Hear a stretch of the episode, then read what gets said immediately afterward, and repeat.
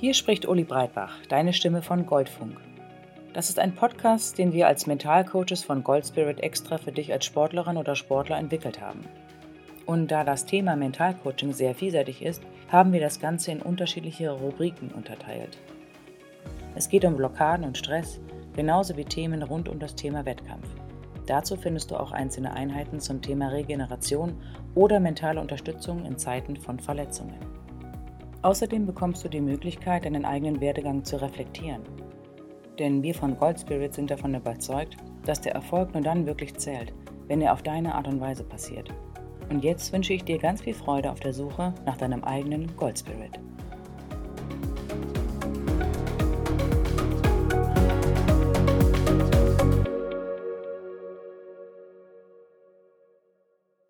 Zweiter Teil.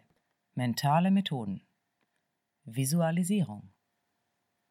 Hallo und wieder herzlich willkommen zu einer weiteren mentalen Trainingseinheit. Heute beginnen wir mit der zweiten Phase des Trainings. Das bedeutet, du hast den ersten Teil bereits geschafft. Wieder ein Grund, dich selber ein bisschen zu feiern. Nach der Einführung und den ersten Grundlagen widmen wir uns im zweiten Teil konkret mentalen Trainingsmethoden. Wir schauen uns genau an, was alles in dir schlummert und du lernst Trainingsmethoden und Strategien kennen, um deine mentalen Ressourcen zu entdecken und gezielt einzusetzen. Heute geht es um die Visualisierung. Den Begriff hast du bereits schon mal gehört. Im Kapitel Deine Ziele habe ich mit dir eine sogenannte Zielvisualisierung durchgeführt. Ich möchte dir gerne die Visualisierungstechnik noch ein bisschen näher bringen, so dass sie kein Zufallsprodukt ist, sondern dass du sie bewusst und kontrolliert anwenden kannst. Somit kann sie ein ständiger Begleiter werden, den du je nach Bedarf für dich situationsspezifisch einsetzen kannst. Die Visualisierung ist eine der bekanntesten und auch wirksamsten mentalen Trainingstechniken. Der Gießener Sportpsychologe Professor Munzert nennt sie auch die mentale Simulation, mit der Bewegungen zum Beispiel noch besser perfektioniert werden können. Visualisierung bedeutet nichts anderes, als die Kraft der inneren Bilder zu nutzen. Wir können es auch Kopfkino nennen. Da bekommst du sofort eine bessere Vorstellung davon, um was es sich handelt. Alleine bei dem Begriff kommen dir vielleicht Bilder in den Sinn. Wir können diesen Begriff auch gleich nutzen, es einmal anzuwenden. Was denkst du bei dem Begriff Kopfkino? Was siehst du? Vielleicht einen roten Vorhang, gepolsterte Stühle und die Leinwand zeigt dein Leben? Siehst du vielleicht einen Kopf, in dem ein Bildschirm integriert ist? Oder eventuell etwas ganz anderes? Jeder hat seine eigenen Bilder und die damit verbundenen Emotionen. Das Schöne an dem Kopfkino ist, dass du es überall mit hinnehmen kannst. Du kannst dir die Inhalte komplett frei wählen und sie so gestalten, dass sie dich unterstützen und je nach Situation die entsprechenden Emotionen in dir auslösen. Die Visualisierung bildet hinsichtlich deines Leistungsvermögens eine Brücke zwischen Geist und Körper. Sie eröffnet dir die Ressource. Je nachdem, was für ein Bild du im Kopf hast, reagiert dein Geist mit einer Emotion und diese Emotion schafft dir den Zugang zu deinen körperlichen Kräften. Mit Freude bist du schneller und stärker, mit Wut angriffslustig. Aber manchmal benötigst du auch Ruhe und Ausgeglichenheit. Die Visualisierung wirkt sich auf die Strukturen in deinem Gehirn aus. Sie ist demnach strukturgebend. Das heißt, regelmäßige Imagination kann unterstützen, um Ängste und Nervosität abzubauen, ebenso wie Kreativität und die Konzentrationsfähigkeit zu steigern. Die Visualisierung wird dir noch häufiger begegnen, zum Beispiel beim Thema Technik lernen, was ich in diesem zweiten Teil der Trainingsphase auch noch erläutern werde. Heute möchte ich mit dir einmal die Visualisierung konkret durchgehen und erste Bilder bewusst in dir hervorrufen.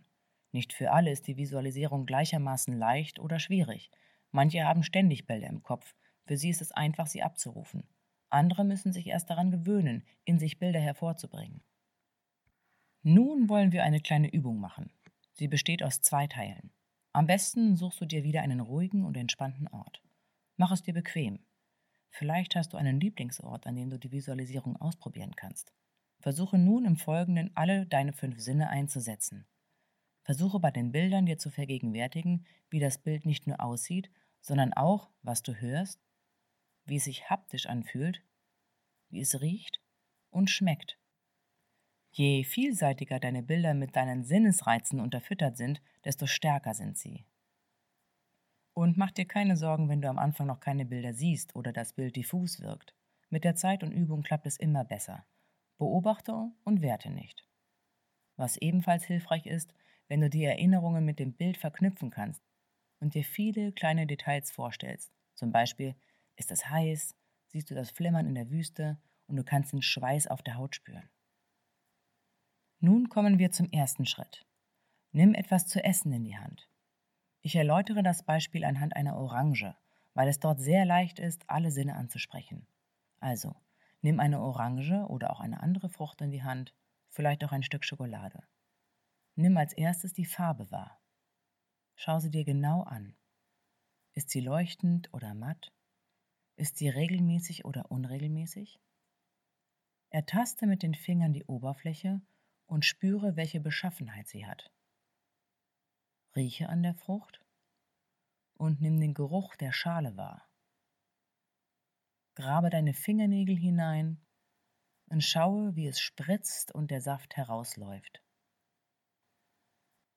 Wenn du die Schale abmachst, merke, wie sich der Geruch intensiviert.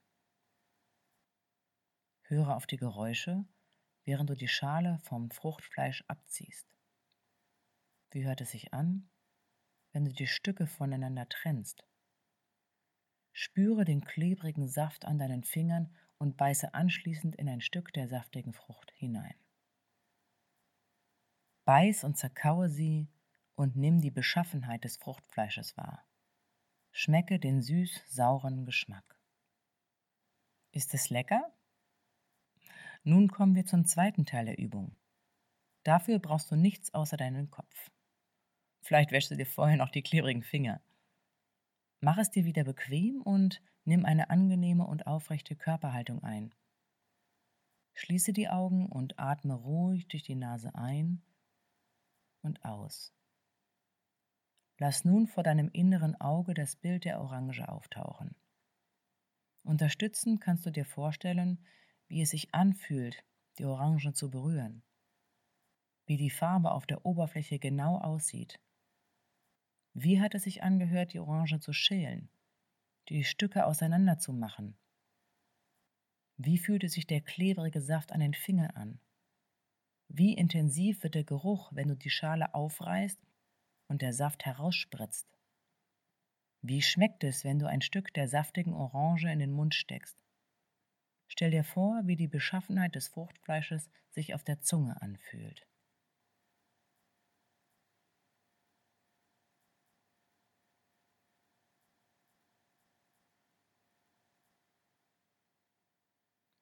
Du kannst nun die Augen wieder öffnen. Welche Beobachtung machst du an dir? Du hast mit Sicherheit vermehrt Speichel produziert. Vielleicht hast du sogar das Gesicht verzogen, als du an das süß-saure Geschmackserlebnis gedacht hast. Die Stirn hat sich ein wenig in Falten gelegt.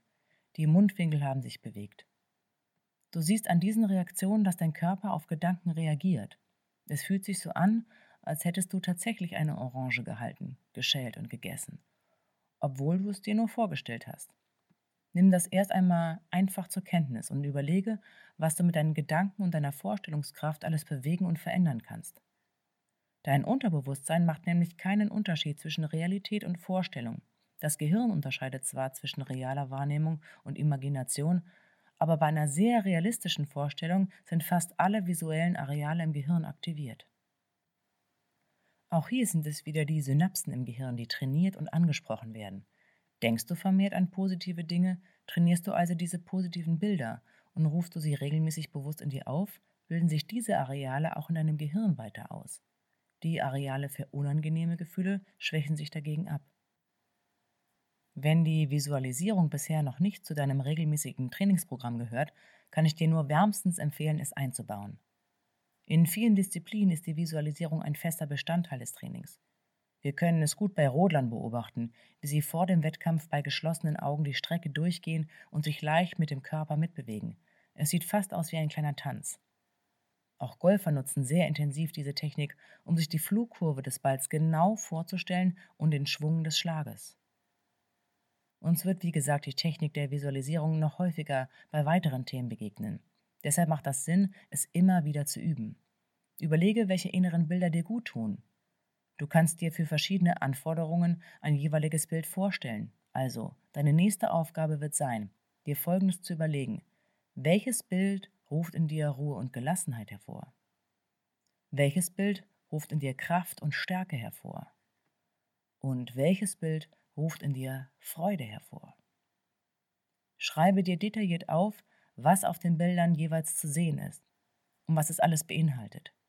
Führe anschließend die Imagination durch wie mit der Orange. Vielleicht verändern sich die Bilder mit der Zeit. Beobachte sie und versuche jeden Tag Zeit zu finden, zumindest eines dieser Bilder in dir abzurufen. Es braucht nur einen kurzen Moment zu sein. Vielleicht schaffst du es sogar häufiger am Tag. Das wäre richtig gut. Und jetzt kannst du dir wieder selber ein bisschen auf die Schulter klopfen, denn wir sind für heute am Ende dieser Session. Und ich hoffe, du kannst dich für dieses wirkungsvolle Tool begeistern. Probier es aus. Du hast nichts zu verlieren. Und jetzt wünsche ich dir wieder ein erfolgreiches und schönes Training. Bis zum nächsten Mal. Ciao.